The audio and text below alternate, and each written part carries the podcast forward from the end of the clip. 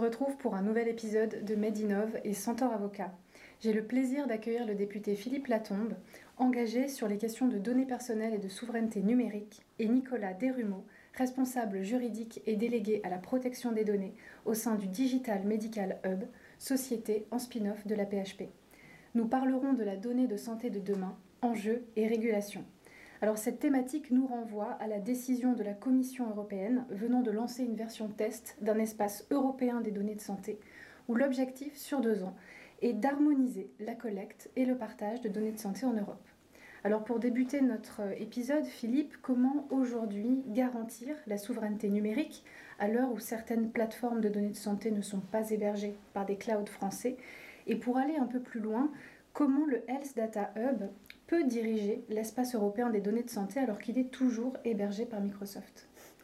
C'est une grosse question euh, qui va dépasser le champ de, l'émission, mais en gros, il y a plusieurs façons de le faire. Il y a la question, il y a une possibilité de le faire sur des serveurs en propre.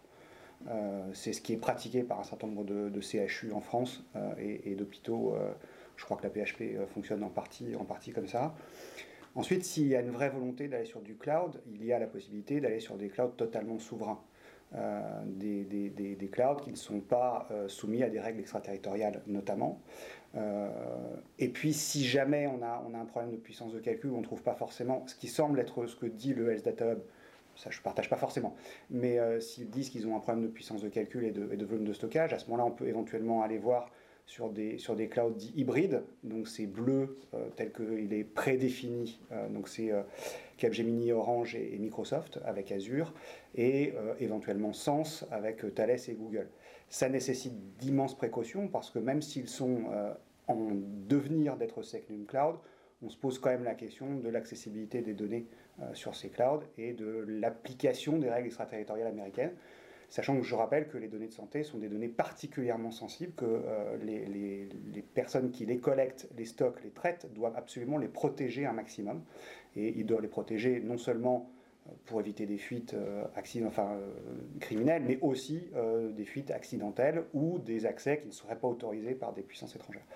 donc il y a beaucoup de sujets qui sont à l'intérieur de, ce point-là. La meilleure des solutions serait quand même d'avoir une gouvernance assez locale, puis ensuite éventuellement, si on en a besoin, du cloud, mais avec un cloud qui soit le plus souverain possible. Je ne sais pas si ça répond exactement à votre question, mais... Et ce que vous dites, monsieur le député, est très intéressant parce qu'il y a eu, euh, dans le courant de l'été dernier et à la fin de, de celui-ci, une volonté de la part de puissances étrangères de se rapprocher du niveau de protection européen. Je pense notamment à la Maison-Blanche qui a adopté plusieurs executive orders qui visent à protéger avec plus d'efficacité la vie privée des personnes et à euh, s'inspirer de solutions qui sont dégagées en Europe. On est très loin d'avoir euh, l'équivalent de notre règlement général sur la protection des données, mais c'est tout de même un pas en avant. On peut se réjouir euh, d'avoir ainsi inauguré sur ce terrain-là un champ entier de, de perspectives pour des puissances étrangères. Au bémol près, que l'executive order ne traite pas la totalité des données euh, personnelles et qu'on a aussi un arrêt un peu particulier qui est intervenu pendant l'été, qui est euh, FBI contre Fazara ou Fazara, je ne sais plus comment on le prononce, euh, qui a l'air d'être applicable à l'ensemble des types de données et qui donne l'autorisation sans avoir passé, pas passé par la loi, mais par une, simplement une lecture de la Constitution, que les agences américaines, les agences fédérales, dès qu'il s'agit de sécurité de l'État, ont un accès illimité et extraterritorial aux données.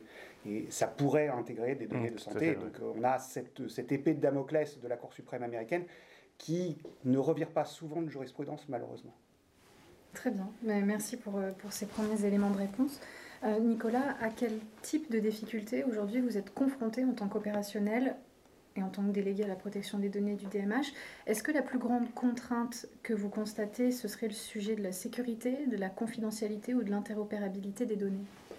Alors, euh, ces trois éléments sont très importants pour définir une sécurité des données au sein des établissements de, santé et euh, pour garantir qu'aucune infraction à la vie privée ne soit opérée par des opérateurs malveillants ou par des personnels négligents. Euh, mais ce n'est pas la principale difficulté que nous rencontrons aujourd'hui lorsque, au sein du Digital Medical Hub, nous sommes confrontés à, à des questions de protection des données.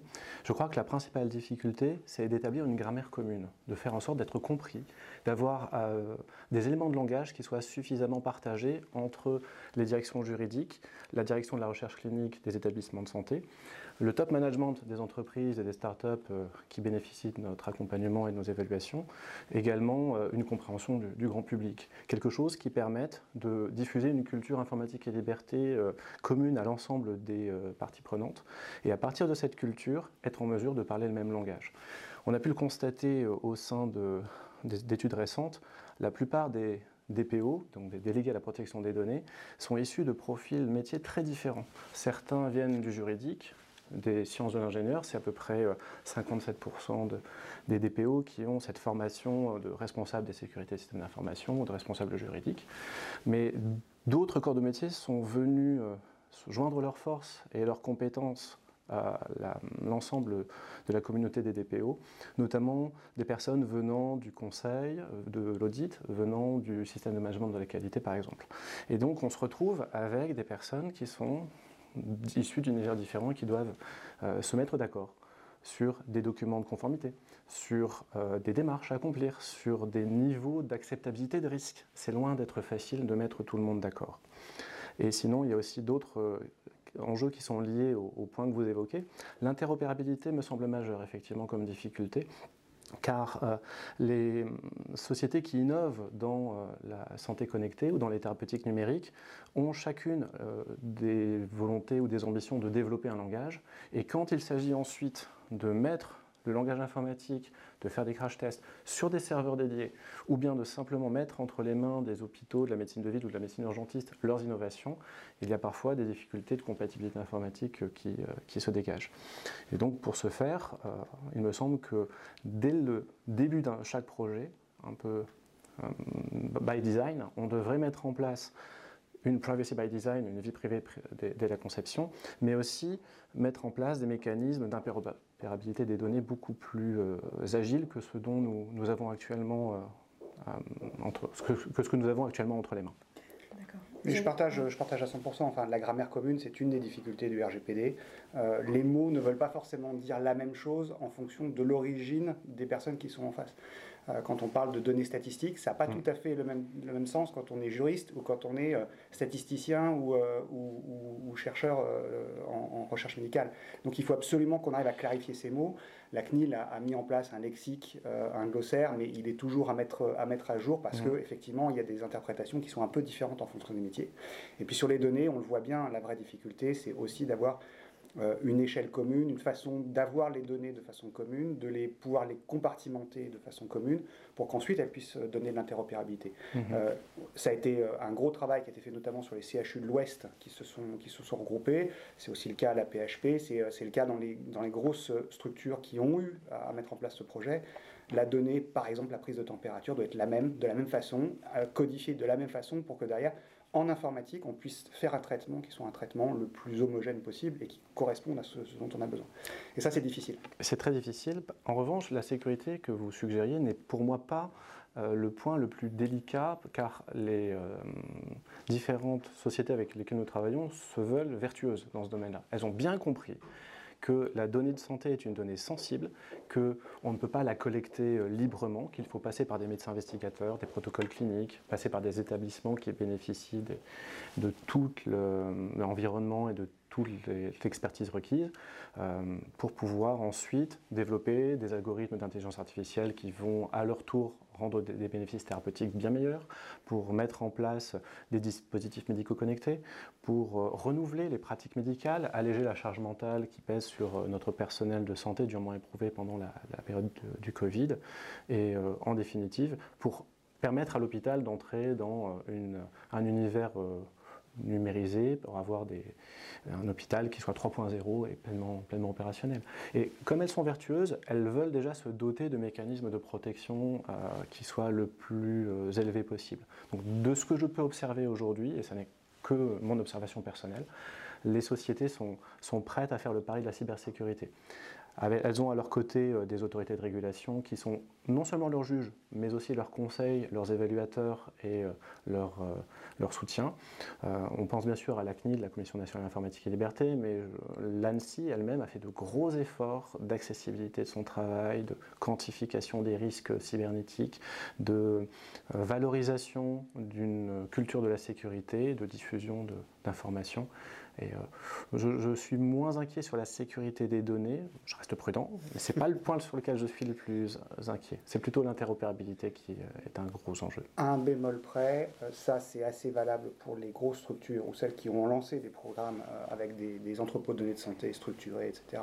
Sur un certain nombre de petits hôpitaux, on a quand même un problème de sécurité mm. qui est un, un problème de sécurité même au niveau des patients. C'est-à-dire que c'est, on est au, moment de la prise des, données, euh, on est au moment où on a un ordinateur portable qui est dans le, dans le, dans le couloir de l'hôpital pour que l'infirmière puisse y mettre les données, les traitements, un certain nombre de choses. Là, déjà, on commence à avoir des problèmes de cybersécurité. Je, suis, je, je, constate effectivement que dans les entrepôts de données de santé, on a moins ce problème-là parce que, by design, la sécurité a été prise en compte et, euh, il y a les outils pour le faire. Je mettrai un petit dièse à votre bémol, simplement pour dire qu'aujourd'hui, les protocoles cliniques intègrent de plus en plus facilement euh, la mise en place de ces mesures de, sécurité. Et d'ailleurs, euh, les établissements de, qui se livrent à de la recherche clinique euh, n'hésitent pas à préciser ça dans leur tableau de financier en annexe des protocoles cliniques pour que leur personnel soit formé, que les, infirmiers, que les infirmières, que les médecins investigateurs ou les, les internes aient accès non seulement au protocole, au modus operandi d'utilisation d'un nouveau dispositif médical, mais en plus et accès à de l'information et des conseils en termes de, cybersécurité. Ça commence à venir, c'est très récent, c'est très neuf. Et c'est peut-être justement d'ailleurs l'un des leviers sur lesquels les DPO peuvent euh, concentrer leur action, faire en sorte que cette culture informatique et liberté soit présente non seulement sous forme d'ateliers, non seulement sous forme de, journées de formation, de, dialogue, mais également dans chacun des documents qui permettent l'accompagnement et l'évaluation des thérapeutiques numériques. Je prends le bémol du dièse ou le dièse du bémol. J'allais dire qu'il y avait beaucoup de, bémols, Philippe, de votre côté, mais c'est bien dans le jargon musical. Euh, on voit qu'il y a énormément finalement de, de sujets connexes à cette problématique. Merci d'avoir abordé le sujet de la formation qui est très important. Une question un petit peu plus large, vous y avez répondu un petit peu Philippe en substance au début, mais est-ce qu'on doit interdire aux entreprises françaises de santé l'hébergement de données hors des clouds européens de façon à mieux réguler le stockage et le traitement de ces données? Ça s'adresse à tous les deux, vous répondez comme vous souhaitez. Euh, j'aimerais bien, ça voudrait dire qu'on a la capacité d'avoir euh, les, infrastructures pour le faire et qu'on a les clouds pour le faire. Euh, ce qui n'est pas totalement le cas, donc il faut quand même l'admettre, même si je pense qu'on a un écosystème de très bonne qualité euh, en termes de cloud. simplement, on n'a pas la longitudinalité de, ce que peuvent faire les Américains. donc on est certainement obligé de, les utiliser. Légalement, de toute façon, on n'a pas forcément le choix non plus parce qu'un certain nombre de, clouds ont été labellisés euh, hébergeurs de données de santé. Donc euh, euh, on ne peut pas les exclure de fait des marchés. Il faut qu'on prenne beaucoup d'attention sur, ces, sur ces solutions. Ça nécessite des précautions de type chiffrement. ça nécessite de regarder ce qu'il y a dans les clouds aussi, en dehors simplement du cloud en lui-même, savoir quelles sont les mesures, les logiciels qui permettent de faire la cybersécurité et qui, eux, parfois ont besoin des données en clair pour pouvoir fonctionner. Et donc ça, ça pose un vrai problème de RGPD. Euh, on peut penser euh, notamment à Cloudflare ou à, ou à Splunk, dont on ne sait pas exactement quand ils sont online euh, ce qu'ils voient, jusqu'où ils vont et, comment ça fonctionne. Donc il y, a, cette, il y a ce, à nouveau ce bémol. maintenant, je pense qu'on est en train de construire une offre. les clouders français ont compris qu'ils ne pouvaient plus fonctionner de façon segmentée. Ils sont en train de se regrouper en consortium dans un certain nombre de cas parce qu'ils ont des complémentarités. Euh, il y en a qui sont plus, forts sur du calcul euh, rapide et donc euh, sur la puissance de calcul, d'autres qui sont beaucoup plus dans l'hébergement classique. Et donc l'ensemble des, briques mises ensemble peuvent faire quelque chose qui a un intérêt pour les, entrepôts de données de santé, en volume comme en qualité. C'est une philosophie que je partage aussi. L'interdiction, elle peut se justifier dans de nombreux cas, et notamment le RGPD lui-même pose un principe d'interdiction de la collecte de données dans son article 9, modulo les exceptions qui sont prévues dans le paragraphe 2 de l'article 9. Donc on, a bien conscience que toutes ces données qui concernent la santé des personnes sont très intrusives dans leur vie privée, sont précieuses et sont également euh, à manier avec énormément de, précautions. Mais pour moi, l'interdiction n'est pas la solution. La solution, euh, c'est effectivement de se bâtir une offre de service qui soit pleinement sécurisée pour euh, l'ensemble des parties prenantes. la solution, c'est effectivement de, mettre en place des mesures de, de protection afin d'éviter des intrusivités extérieures, de la fuite de données, du détournement de, finalité, les raisons pour lesquelles on a collecté la donnée de santé qui pourrait permettre un, réusage indépendamment de la volonté des personnes. Euh, il faut également se prémunir contre toute perte ou contre toute euh, destruction de données euh, par accident ou, volontairement face aux, cyberattaques ou face simplement à la vétusté de, certains matériels informatiques. le, vrai, le vrai sujet n'est pas celui de, l'interdiction, mais celui de la régulation. Comment est-ce qu'on permet à tout un secteur de se constituer à partir d'un besoin élémentaire qui est le besoin du patient, d'avoir accès aux meilleures thérapeutiques, d'avoir accès à des innovations en santé qui soient plus performantes, qui soient plus légères pour notre système hospitalier, pour nos données publiques, et qui permettent au, final d'avoir un, vrai bénéfice thérapeutique au regard de ce qui existe euh, aujourd'hui. Cet enjeu de la régulation et de l'autorégulation par le secteur est, à mon avis, essentiel dans cette question de, l'hébergement des, données de santé. Enfin, finalement, qui va avoir le, le, pouvoir du dernier mot? Qui va avoir le pouvoir de dire cette société-là ou cet établissement public est compliant, le respect des règles est assuré et garanti, tel autre ne l'est pas et doit faire des efforts pour arriver à un niveau satisfaisant de, protection des, personnes. Il y, a, un enjeu économique aussi, euh, très, clair. Euh, c'est qu'on euh, on ne pourra maîtriser la brique d'intelligence artificielle d'algorithme que si on maîtrise la brique de cloud. et, sans la brique de cloud. Et ça, il y a eu une époque où on s'était dit on va sauter la brique de cloud, ça sert à rien de l'avoir, on va directement passer à l'intelligence artificielle et un certain nombre de choses. C'est pas possible tant qu'on n'a pas cette, cette brique cloud. Et la vraie question est aussi une question qu'on apprend en première année d'école de, commerce ou de, gestion, c'est quand on n'a qu'un seul fournisseur, on devient pied et poing lié avec le fournisseur. Euh, l'intérêt serait pour que tout, que tout, le monde ait plusieurs clouds, qu'on ait du multi-cloud, pour qu'on ait une interopérabilité entre les clouds, ce qui, entraîne une, non... Voilà, on n'est pas drogué à un seul des clouds, on en a plusieurs, donc on sait écrire dans les différents formats euh, des, différents clouds, et on peut passer de l'un à l'autre sans être totalement dépendant d'un seul.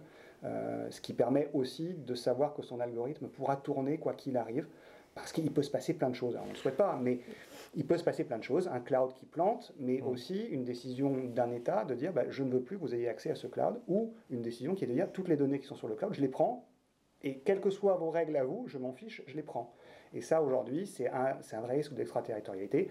Les Américains font un effort, un pas vers nous avec les executive orders, qui n'est pas suffisant, mhm. mais voilà on pourrait se dire que dans un problème euh, de contexte international un peu chaud, euh, la Chine pourrait décider de le faire différemment.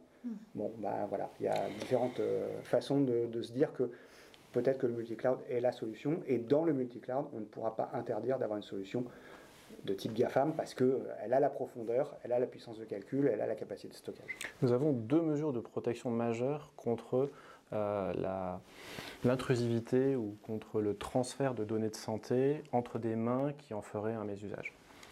Le premier élément majeur dans euh, le cloud, ben, c'est déjà le, chiffrement de la donnée. Euh, plus que l'anonymisation, plus que la pseudonymisation des données, je pense que le chiffrement est en soi une solution qui permettrait précisément de préserver la confidentialité autour de, celle-ci et d'empêcher leur lecture de façon très, très claire, très complète par des, puissances étrangères ou par des entreprises étrangères. cette question du, chiffrement va faire, que les données vont être euh, cryptées de manière à être illisibles, sauf à déterminer une clé qui va être, elle, tenue sur un serveur souverain. On peut bien sûr, pour des raisons de précaution, la sauvegarder, la dupliquer sur un autre serveur, mais je suis intimement convaincu que quand on aura des clés euh, extrêmement performantes qui permettront le chiffrement de la, donnée, on pourra effectivement avoir un multi-cloud qui soit pleinement opérationnel sans risque de fuite. Le, deuxième aspect, c'est aussi justement intrinsèquement lié au fonctionnement du cloud lui-même. L'infonuage, c'est un partage d'un certain nombre de, de, bits entre plusieurs data centers et plusieurs lieux de stockage. Ce qui fait que lorsque vous intervenez sur l'un d'entre eux, eh bien, la donnée n'est pas complète, elle n'est donc pas déchiffrable, même si vous avez la clé de déchiffrement, et qui plus est, vous, avez la possibilité de vous ne pouvez l'obtenir que si vous avez accès à l'ensemble du code euh, hébergé en plusieurs endroits géographiquement distincts. Et, à partir de, cette technologie de, cloud, on a donc aussi un, niveau de sécurité qui est assez intéressant qu'on doit pouvoir explorer. Et puis il y a l'avenir, c'est la donnée de synthèse. Qui est aujourd'hui en, expérimentation et qui pourrait permettre d'assurer un niveau encore supérieur de, de protection. Vous pensez aux jumeaux numériques? Entre autres. Euh, et tout ce qui va permettre de pouvoir faire des avatars mathématiques de données euh, qui permettent de ne plus savoir et ne plus pouvoir réattribuer la donnée à qui que ce soit, ce qui permet de la traiter de façon beaucoup plus claire et, simple, euh, même dans des environnements où juridiquement on a quelques, quelques craintes. J'aurais pu vous poser la question du métaverse, d'ailleurs je ne l'ai pas fait, mais peut-être que vous allez y répondre un petit peu. Comment vous voyez la donnée de santé de demain pour conclure cet épisode? Alors pour moi, la donnée de santé de demain, elle va poser des enjeux qui se manifestent triplement. Déjà un enjeu d'architecture. Comment est-ce que l'Europe en général et la France en particulier vont se doter de lieux permettant l'hébergement, le traitement, le raffinement de la donnée et la production de nouvelles données qui fassent du sens au bénéfice des patients, au bénéfice de nos concitoyens et nos concitoyennes, euh, qui sont bien évidemment les, premiers euh, concernés. Il y a également un autre enjeu qui va être celui de développement d'intelligence artificielle éthique. Et euh, d'ailleurs, nous avons la chance d'avoir dans notre environnement et notre écosystème des partenariats très forts avec des sociétés qui s'intéressent à ces questions d'éthique de, l'intelligence artificielle, Ethikia par exemple, qui est dirigée par David Gruson, Hélène Marin. et ce sont des opportunités qui vont s'ouvrir à nous euh, d'avoir de, nouvelles façons de traiter la donnée auxquelles l'être humain ne pense pas spontanément, compte tenu euh, de nos limites anthropologiques. Et il y a un troisième enjeu euh, de valorisation de la donnée de santé. Depuis maintenant plusieurs décades, nos personnels de, de, santé, nos personnels de soins collectent des données de façon sécurisée pour les conserver, les stocker dans des endroits sécurisés. Et on a donc de quoi faire des études rétrospectives extrêmement intéressantes et puissantes à partir de ces éléments-là. Mais il faut bien sûr ne pas dilapider ce capital. Un des médecins avec lesquels je travaillais a utilisé une métaphore que je trouve intéressante. Les hôpitaux sont assis sur des filons d'or. Il faut savoir prospecter euh, ce filon pour pouvoir en extraire le meilleur et ensuite le, travailler pour en faire de, pour lui donner de la valeur. Mais ce ne sont pas des pièces d'or. C'est-à-dire qu'en tant que telles, elles ne sont pas déjà à transformer dans un produit fini qui aurait une, euh, une, fonctionnalité marchande. Il faut donc faire très très attention à la façon dont nos hôpitaux vont valoriser leurs données afin de rendre honneur au travail qui a été fait depuis maintenant de nombreuses années par, par nos médecins, nos personnels de, de santé, et euh, pour en tirer le meilleur afin de de dégager euh, des ressources, des mécanismes de, refinancement de l'hôpital pour le sortir de, ce sous-équipement, de, ce sous, euh, cette sous-dotation chronique qui affecte le système de santé. Donc on a cette valorisation-là qui est à mon avis le troisième enjeu majeur de la donnée de santé. Je partage les trois, j'en rajouterai peut-être deux autres. Euh, un dont on a un peu parlé, mais qui est la question de la gouvernance. Mmh. Il va falloir qu'on règle le problème de la gouvernance de la donnée dans le milieu des données de, médicales. C'est la question qui est posée d'ailleurs de façon intrinsèque par le Health Data Hub. C'est comment mhm. ça fonctionne, quelle est sa gouvernance, comment, comment est-ce qu'on attire vers soi l'ensemble de l'écosystème, à la fois de producteurs de données et utilisateurs, et comment est-ce qu'on gère tout ça de façon, on l'a dit, éthique, euh, déontologique, avec tout ce qui va avec. Et puis, il y a une vraie question, euh, qui est une question là qui interroge complètement la sphère publique, c'est la question de la confiance. Il faut absolument que les patients, c'est-à-dire nos concitoyens, aient confiance. Et ça, il faut que ce soit l'État qui soit exemplaire là-dessus. Et donc la confiance, ça nécessite une transparence, ça nécessite une clarté sur qui collecte, comment, avec quel usage, et comment est-ce que je fais valoir mes différents droits dans cette, dans cette partie-là, mon droit d'opposition, euh, le consentement, tout ce qui va, tout ce qui va avec. Et or aujourd'hui, on l'a bien vu avec la crise, le crise de la, crise de la Covid, c'est qu'un certain de données qu'on avait dit euh, à nos concitoyens vouloir et avoir besoin, notamment pour le tracing de la maladie, on leur avait dit ça se terminera à la fin de la crise ou au plus tard en 2022. Bah non, on l'a déversé dans le SNDS avec une durée de vie qui était largement supérieure à ce qui était prévu.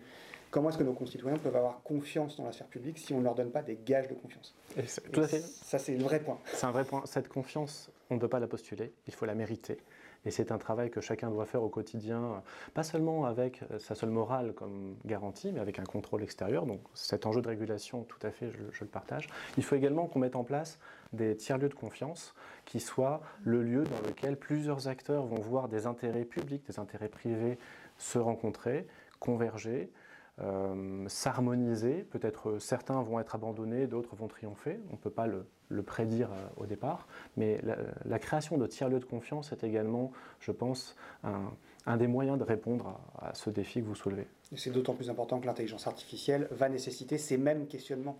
Et donc on a intérêt à travailler dès maintenant sur l'ensemble de, de, ces sphères pour que d'ailleurs on n'ait plus le travail à faire pour l'intelligence artificielle. Donc la question de la régulation de l'intelligence artificielle qui est posée dans l'IA Act qui arrivera euh, par la garantie humaine qui est mise en place, les collèges de garantie humaine qu'on met en, œuvre également euh, dans l'écosystème de santé, ce sera un des enjeux majeurs pour euh, la donnée de santé de demain. Très bien. Donc, ben, pour conclure, on retient qu'il y a encore beaucoup de travail de nos acteurs publics sur ce sujet. Il faut une gouvernance locale de la donnée, former un écosystème, réguler, avoir un multi-cloud à terme. On aimerait, finalement. On l'aura. Une intelligence artificielle basée sur l'éthique et puis euh, la confiance de nos citoyens grâce à un travail basé sur la transparence. Mmh. Tout à fait. Ça me va. Merci. Merci, à, vous, maître. Merci, monsieur le député. Merci à vous.